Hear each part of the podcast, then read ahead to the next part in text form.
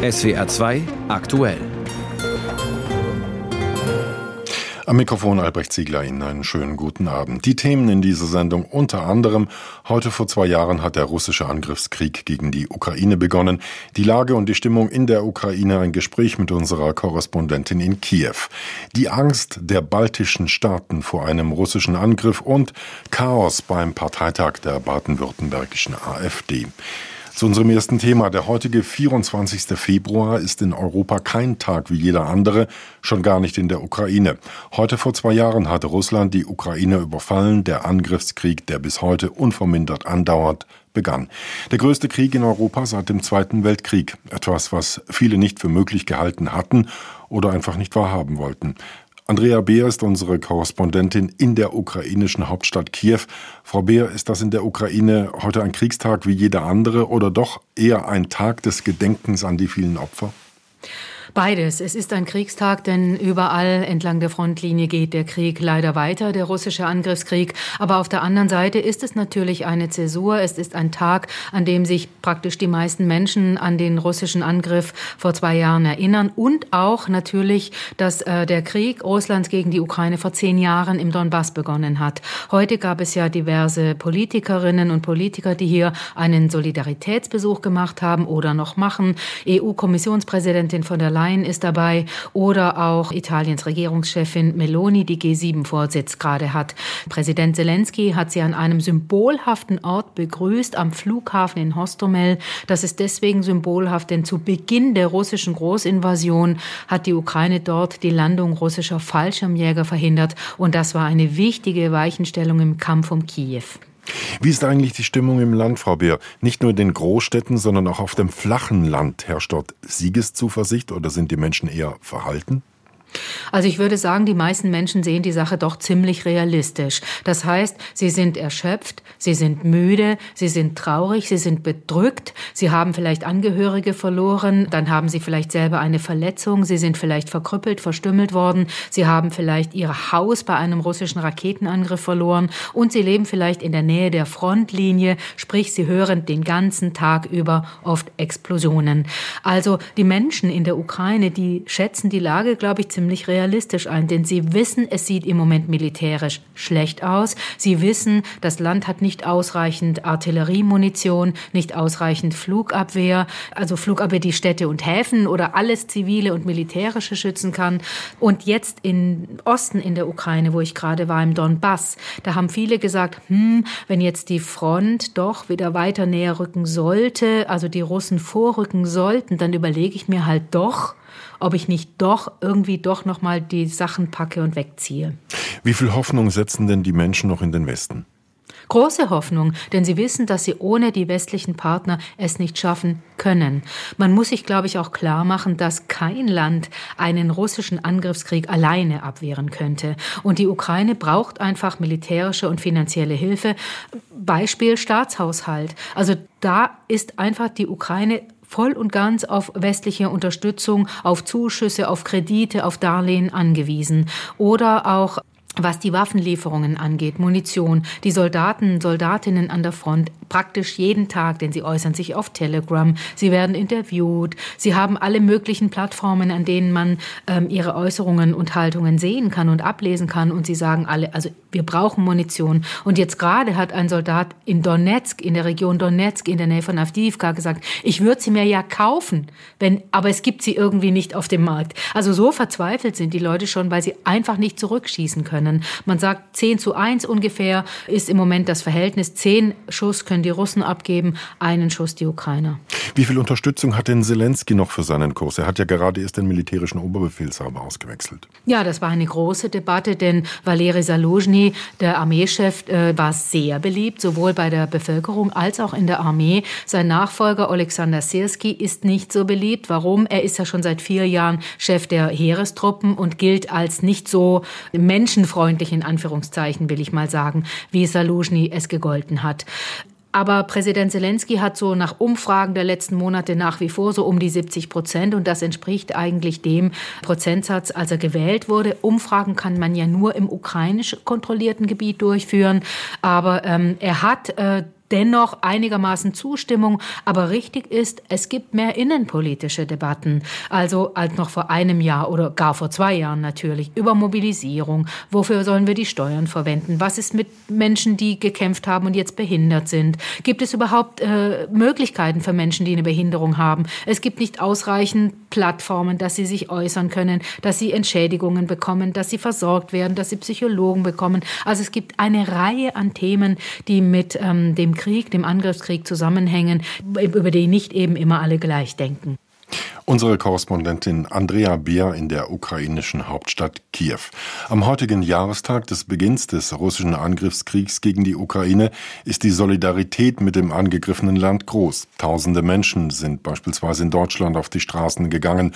Große Demonstrationen gab es unter anderem in Berlin und Köln, an denen nach Polizeiangaben jeweils 5000 Menschen teilnahmen. Greenpeace projizierte die Botschaft Stoppt das Töten auf die Fassade der russischen Botschaft in Berlin. Berlin. Ganz so glimpflich kam der russische Botschafter im Nachbarland Polen nicht davon. Vor sein Wohnhaus kippten Protestierer zwei Tonnen Mist garniert mit einer blutigen russischen Fahne und dem Erkennungszeichen der Invasoren, dem Buchstaben Z. Polen wie auch die baltischen Staaten sind durch ihre geografische Lage, ihre Nähe zu Russland und seinem Vasallenstaat Belarus in einer besonderen Lage. Insbesondere im Baltikum, einem ehemaligen Teil der Sowjetunion, ist die Sorge groß, berichtet unsere Korrespondentin Julia Weschenbach.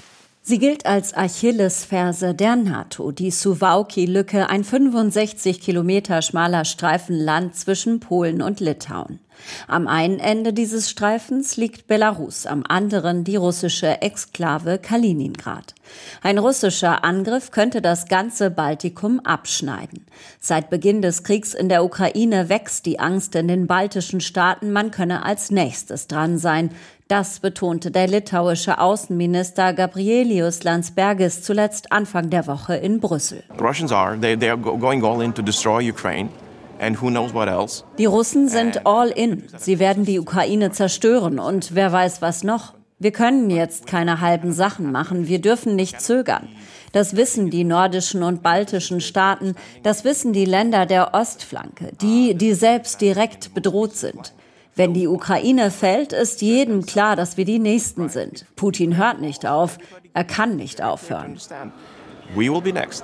Putin has no intention to stop. He won't be able to stop. In Litauen bereiten sie sich deshalb auf den Kriegsfall vor. Mehr als 3300 Schutzräume sind in den vergangenen eineinhalb Jahren entstanden, in U-Bahnen etwa oder Schulen. Doch es sind noch nicht genug, sagte Innenministerin Agne Bilotaite.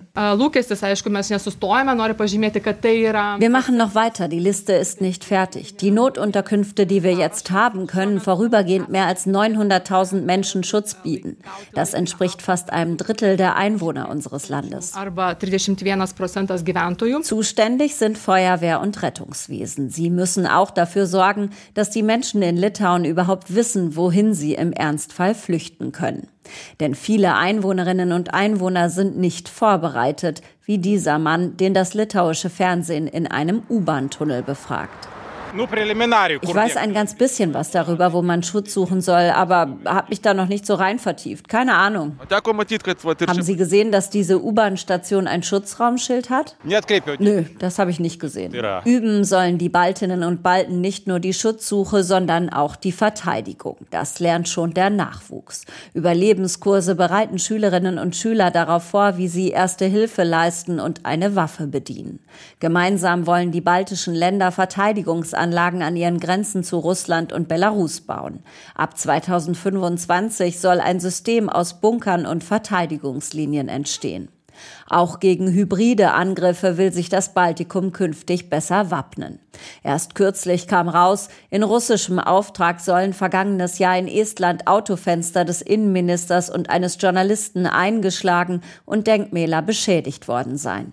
Regierungschefin Kaya Kallas dazu in den Tagesthemen. Diese Dinge passieren mitten in unseren Gesellschaften. Wir machen sie öffentlich, damit andere Länder diese Muster auch erkennen können. Russland ist sehr gut darin, Chaos und Gräben innerhalb unserer Gesellschaften zu schaffen.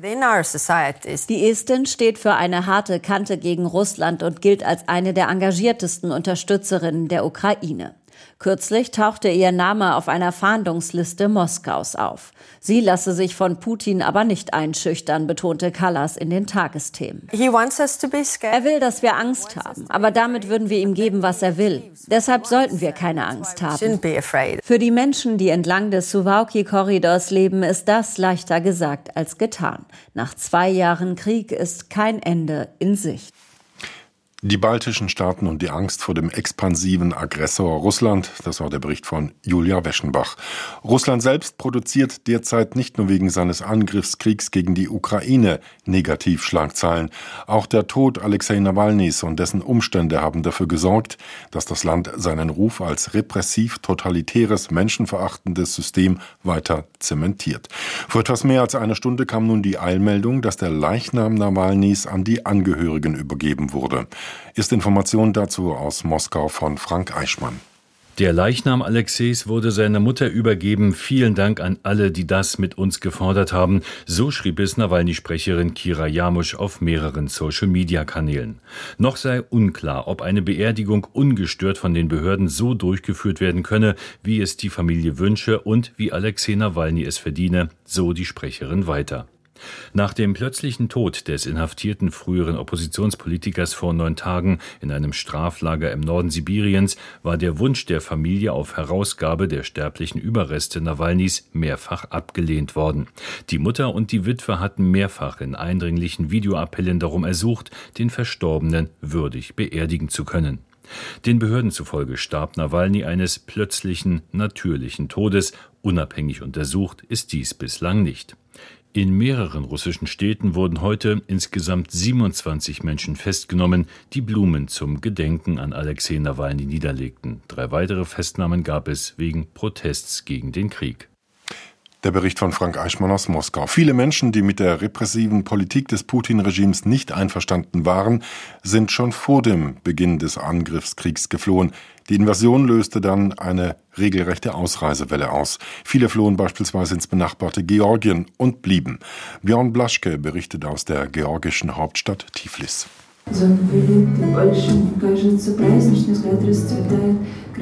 Liedermacherin Mascha in einem Konzertkeller von Tiflis. Ihr Auftritt ist nur einer. Insgesamt bietet das Festival, das dieser Tage in der Hauptstadt Georgien stattfindet, zwölf Bands und Einzelmusizierende.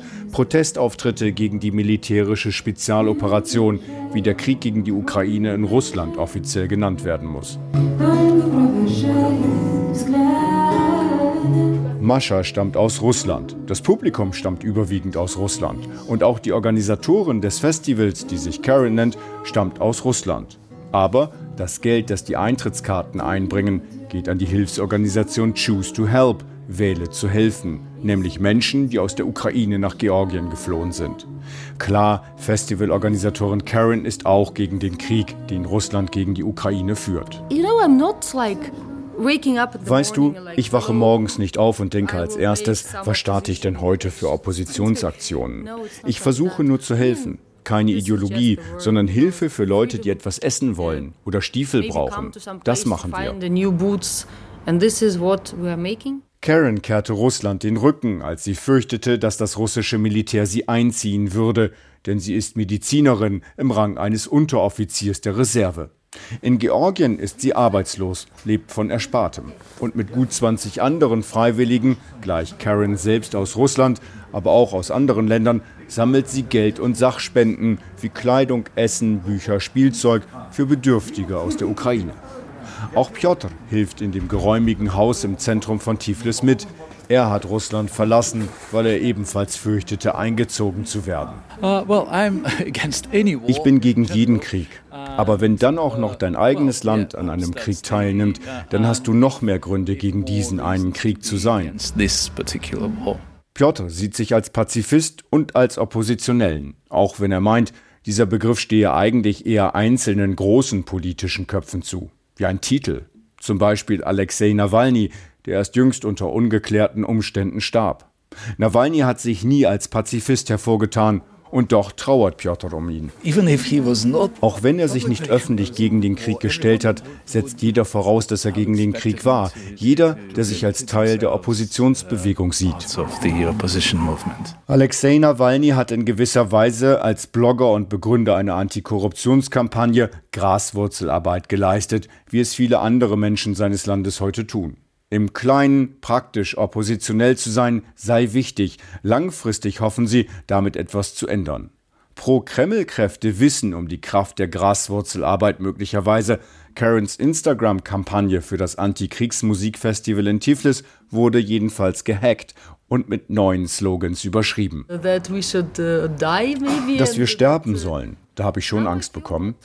Ich denke zwar nicht, dass wir so wichtig sind, dass man uns umbringt, aber andererseits ist der Kreml von Georgien nicht fern. Und wir stehen bestimmt alle auf irgendeiner Liste. Der Bericht von Björn Blaschke aus Tiflis. Bauern protestieren in vielen Ländern Europas, um die auf ihre Meinung nach schlechte Lage der Landwirte aufmerksam zu machen. In Frankreich beispielsweise gab es vor einigen Wochen Blockaden und Krawalle. Die Wut der Bauern überschattet auch die heutige Eröffnung der großen Landwirtschaftsmesse in Paris, trotz Zugeständnissen der Regierung. Aus Paris berichtet Julia Borutta. So hatte sich Präsident Macron das nicht vorgestellt. Die 60. Landwirtschaftsmesse sollte ein Wendepunkt in der seit Wochen andauernden Krise werden. Reden, befrieden, nach vorne schauen. Stattdessen kam es zu einem Handgemenge zwischen Bauern und Polizisten, noch bevor die Tore des Salon de l'Agriculture geöffnet wurden. Mit seinem Appell zur Ruhe, den Macron gezwungenermaßen fernab der Protestierenden in der ersten Etage des Messegebäudes vor Journalisten abgab, drang der Präsident zunächst nicht durch. Es hilft doch Ihren Kollegen nicht, wenn Sie die Messestände kaputt machen. Dann kommt doch keiner mehr. Ich rufe deshalb alle hier zur Ruhe auf, sodass die Messe friedlich ablaufen kann. Schließlich steckt hier monatelange Arbeit vieler Landwirte drin. Macron hatte eine ursprünglich geplante mehrstündige Debatte zur Eröffnung des Salons absagen müssen. Dazu waren Repräsentanten aller Gewerke eingeladen, die an der Produktion, Verarbeitung und dem Verkauf landwirtschaftlicher Erzeugnisse beteiligt sind. Auch Vertreter von Umweltschutzorganisationen sollten teilnehmen. Doch weil angeblich auch die Soulèvement de la Terre, eine für ihre Vandalismusaktionen bekannte Gruppe, auf der Einladungsliste gestanden haben soll, hatten die Bauern diese große Debatte Macrons boykottiert. Der Präsident war gezwungen, das Format zu ändern und sich stattdessen zu einem Krisenfrühstück mit den Repräsentanten der Bauerngewerkschaften zu treffen. Danach sagte er mit Wuttränen in den Augen, ich dementiere, dass la Terre eingeladen war. Niemals habe ich daran gedacht, sie einzuladen. Ich habe diese Gruppe doch sogar verbieten lassen wollen. Diese Geschichte macht mich so wütend, das können Sie sich gar nicht vorstellen. Ich verurteile die Gewalt dieser Gruppe. Ich bin immer für Ruhe, Bürgersinn und Respekt. Sichtlich angespannt trug Macron Maßnahmen vor, die er in Angriff nehmen wolle, um den Bauern in der Zukunft ein würdiges Einkommen zu sichern. Dazu gehören Tiefstpreise für landwirtschaftliche Erzeugnisse und ein Sonderbudget für in finanzielle Not geratene Bauern. Anschließend diskutierte der Präsident zwei Stunden lang in abgelegenen Sitzungsräumen mit Landwirten, die ihm ihre prekäre Lage eins zu eins schilderten. Insgesamt sendeten die Landwirte auf der Messe widersprüchliche Signale. Einerseits erschwerten sie mit Krawall und Provokationen einen Austausch mit dem Präsidenten, andererseits forderten sie, dass er sich ihrer Lage stelle und zuhöre. Unterm Strich kam immer wieder der eine Vorwurf. Was die Regierung tut, ist nicht genug. Julia Borota aus Paris. Die rechtspopulistische AfD ist massiv unter Druck geraten, seit bekannt wurde, dass Politiker der Partei an einem Treffen teilgenommen haben, bei dem es unter anderem um Massenvertreibungen aus Deutschland ging, so das Recherchenetzwerk Korrektiv. Bundesweit gibt es immer wieder Demonstrationen gegen die AfD und vor diesem Hintergrund hat sich in Rottweil die baden-württembergische AfD zu einem Landesparteitag getroffen und der begann verspätet und etwas chaotisch. Vieles Küskrückholl aus unserer Redaktion Landespolitik beobachtet den Parteitag, ist vor Ort und jetzt live zugeschaltet. Soll ja eigentlich um Vorstandswahlen gehen. Wie weit ist man denn angesichts des Chaos gekommen?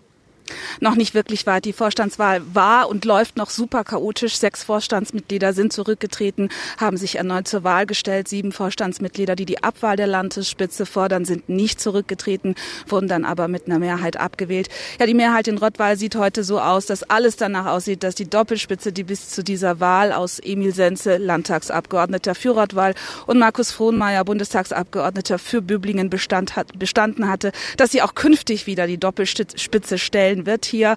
Und die Wahlen, die laufen, wie gesagt, aktuell noch. Es ist denkbar ungeordnet. Wir haben von Chaos geredet. Der Parteitag ging mit dreistündiger Verspätung los. Was war denn da los? Ja, die Halle ist offenbar für rund 1050 Personen ausgelegt und es waren viele, viele Gäste da. Die Rede war von bis zu 200, die dann auch noch in die Halle gelassen worden waren, sodass noch zahlreiche Mitglieder eben nicht mehr reingelassen werden konnten. Also mussten alle, auch die Medien, also auch wir, mussten raus aus der Halle der SWR und wieder einzeln rein. Und warum ist das so wichtig bei der AfD? Handelt es sich immer um Mitgliederparteitage. Das heißt, die Mitglieder müssen sich nicht im Vorfeld anmelden. Wir hören, dass viele Mitglieder zu dem Zeitpunkt, die eben nicht rein durften, gegangen sind sind. Und es steht durchaus im Raum, dass diese Wahl angefochten werden könnte. Was hat es denn mit dem Streit im Vorstand auf sich, Frau Kökrikoll? Ja, der Vorstand besteht aus 13 Mitgliedern, von denen sieben der Doppelspitze vorwerfen, dass sie nicht sauber gewirtschaftet haben soll. Es geht einmal um eine Immobilienerbsache. Da finden eben sieben Vorstandsmitglieder, dass zum Nachteil der Partei gewirtschaftet worden sei. Dann geht es noch um eine mutmaßlich unsaubere Überweisung nach einem Rechtsstreit von Markus Hohnmeier an dem Landeskuhchef, an seinen Kreisverband. Das stört Mitglieder, aber klar ist auch im Hintergrund. Da tobt ein Machtkampf und zwar der zwischen der Bundeschorvorsitzenden Alice Wey, äh, hinter der übrigens die Doppelspitze hier in Baden-Württemberg steht, und dem Bundestagsabgeordneten Dirk Spaniel, der die Gruppe der Sieben an der Spitze sehen möchte. Vermutlich angesichts der Mehrheitsverhältnisse hier in Rottweil hat sich Spaniel aber nicht zur Wahl gestellt. Er hatte es ja bis zuletzt offen gehalten. Also im Moment sieht es so aus, als würde die alte Doppelspitze bestehend aus und Frohnmeier, einem Landtags- und einem Bundestagsabgeordneten hier wieder die Doppelspitze sein. Und da hatten wir einige Aussätze am Schluss, das bitten wir zu entschuldigen. Phyllis Kökrekol vom etwas chaotischen Landesparteitag der baden-württembergischen AfD in Rottweil. Am Vormittag haben dort übrigens nach Polizeiangaben 1300 Menschen demonstriert. Und jetzt wie immer an dieser Stelle unsere Wochenkolumne, in der sich Kolleginnen und Kollegen aus unserer Redaktion ihre ganz persönlichen Gedanken zu Geschehnissen in dieser Woche machen. SWR 2. Zwei Minuten mit Pascal Fournier. Haben Sie es bemerkt? Beinahe hätten wir uns in dieser Woche wieder mal mit dem wichtigsten Thema beschäftigen müssen, das wir hierzulande überhaupt haben. Streit in der Ampelkoalition. Wie schon gefühlt 273 Mal. Aber dann waren da all die heftigen Reaktionen auf die mutmaßliche Ermordung Alexei Nawalnys der Jahrestag des russischen Angriffs auf die Ukraine, der Marineeinsatz im Roten Meer, ein böser Brief des Papstes an die deutschen Bischöfe, das Ende des Investorendeals beim DFB. Sonst hätten wir wohl wieder mal über Streit in der Ampel reden müssen.